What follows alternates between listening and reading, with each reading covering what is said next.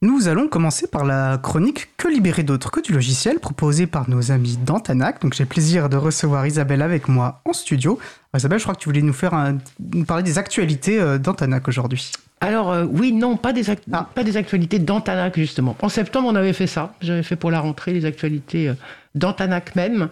Et là, je voulais plutôt euh, aborder des sujets qui ne euh, sont pas ceux directement d'Antanac, mais qui concernent Antanac, de fait, peu ou pro, mais qui sont des, des éléments d'actualité plus générale, plus globale.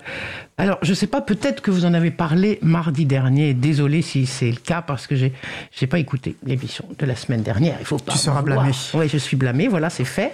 Mais en tout cas, nous, on se réjouit même si c'est une toute petite victoire, de ce que mardi dernier, le Parlement européen a donné son feu vert pour la mise en place du chargeur unique pour les appareils électriques électroniques portables. On n'en avait pas parlé, donc tu vois. Tu, ah, bah voilà, ouf, ça va alors.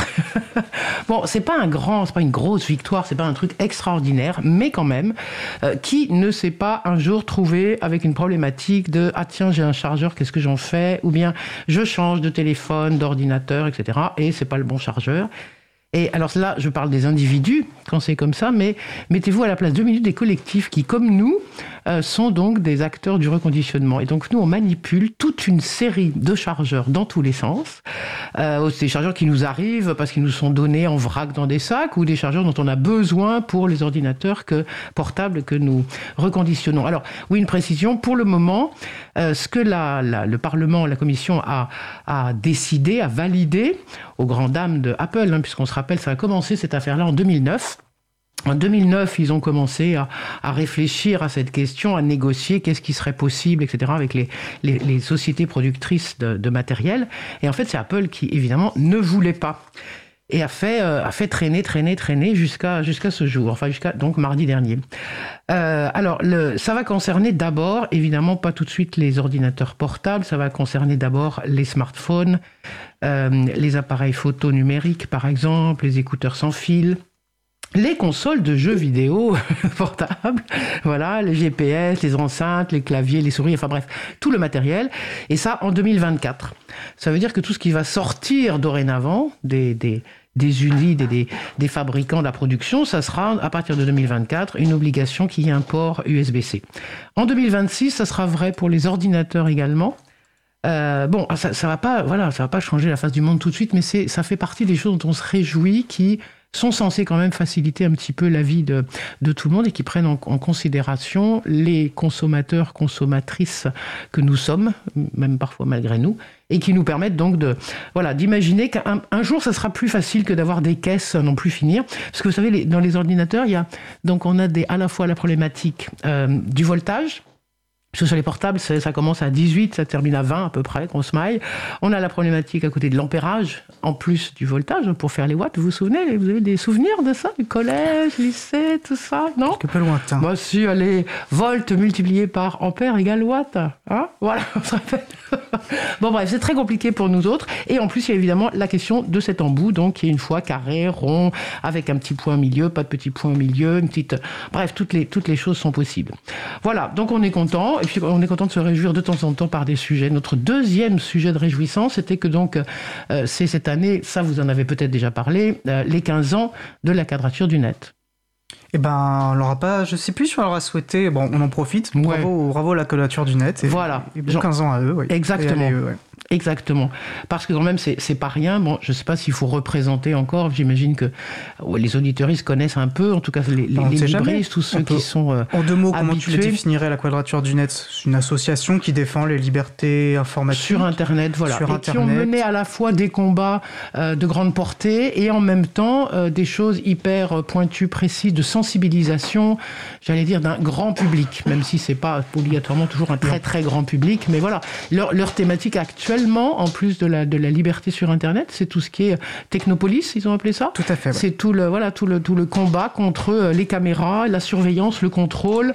Euh, et en fait, la, la, oui, c'est ça, toutes les opérations de contrôle, en fait, d'un côté sur Internet, d'autre côté là, dans la rue, dans nos villes, euh, toutes ces caméras qui sont installées un peu partout et qui nous, et qui nous suivent et nous pistent. On partagera le lien pour les personnes qui s'intéressent à cette campagne s'ils veulent creuser cette question. Oui. Ouais, tout à fait, je la trouve très intéressante. Antanac, on la trouve très intéressante. Et donc, Mathieu Labon Lalande et Benoît Piedalu, qui sont les co-auteurs de la première biographie, c'est rigolo, de la quadrature du net. Donc ils ont appelé ça Internet et liberté, au pluriel bien, bien entendu. Je vous lis l'extrait de présentation. Partout où le numérique est venu changer nos vies, le respect de nos libertés fondamentales est un combat. Pendant que Facebook, Google et compagnie se targuent de protéger nos données tout en les exploitant pour booster la publicité ciblée, les lois sécuritaires s'enchaînent et les expérimentations illégales aussi. Des micros dans les rues, des tests de reconnaissance faciale dans les stades ou dans les transports, des drones aux mains des policiers, etc. La dérive vient bien des pouvoirs publics autant que des entreprises. Voilà, donc les membres de la, quadrature du net sont ceux qui, euh, ben, comme vous, comme à la ici, sont vigilants sur euh, toutes les questions liées à la liberté, aux libertés au pluriel. Ils ont été actifs depuis euh, toujours, il et elle ont été actifs depuis toujours sur les thématiques de, droit d'auteur, de censure, etc. Et elles veillent beaucoup plus largement à la protection de notre vie privée. Voilà, donc il y a des campagnes d'information que je trouve que nous trouvons suffisamment importantes et présentes pour qu'on en parle.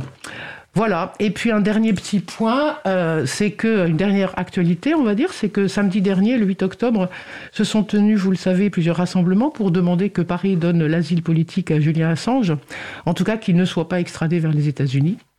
Julien Assange, les auditeurs doivent s'en souvenir aussi.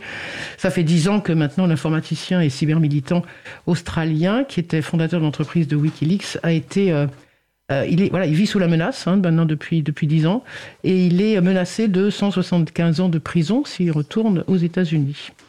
Euh, alors, donc c'était important qu'il y ait pas mal de monde un peu partout en France et dans le monde ailleurs qui se ressoulève à nouveau pour demander quelque chose. Euh, parce que là, ben, il est dans une prison de haute sécurité au Royaume-Uni et sa santé est déclinante. Il a 51 ans, on ne sait pas ce que ça va donner. Il y avait une trentaine d'associations et de collectifs sur Paris qui était partie prenante de ces appels et rassemblements, euh, dont une, dont deux qu'on aime bien, Halte au contrôle numérique, qui est à l'initiative, peut-être certains, certaines les connaissent, d'un petit guide d'autodéfense numérique qui était écrit en 2017 mais qui est toujours d'actualité, en effet sur la façon dont on peut se protéger sur Internet euh, notamment. Et puis une asso qui s'appelle le Mouton numérique, qui organisent des choses publiques, dont vous avez, je crois, déjà parlé ici. Euh, voilà, ils organisent des choses régulièrement, y compris là dans le 18e. Et samedi prochain, le 15 octobre, il y aura un atelier conférence dans le 18e, organisé par le Mouton Numérique, qui s'appelle euh, Immersion dans la matérialité du numérique. Donc voilà, nous, ça nous concerne puisque enfin des gens enfin se mettent à parler un peu plus de la question matérielle et pas simplement de faire comme si tout ça dans le, numérique et l'informatique c'était que du virtuel. Voilà, c'était ma petite contribution aux annonces. Merci à tous et toutes de votre écoute et puis euh, à bientôt pour de prochaines euh, aventures. Merci Isabelle, mais c'est bien aussi d'ouvrir un peu nos horizons, de voir ce que font nos camarades par ailleurs pour pouvoir faire avancer notre cause commune. D'ailleurs, tiens, oui, joli, joli. je te dis au mois prochain, Isabelle. Absolument. Je te souhaite une bonne après-midi. Au revoir.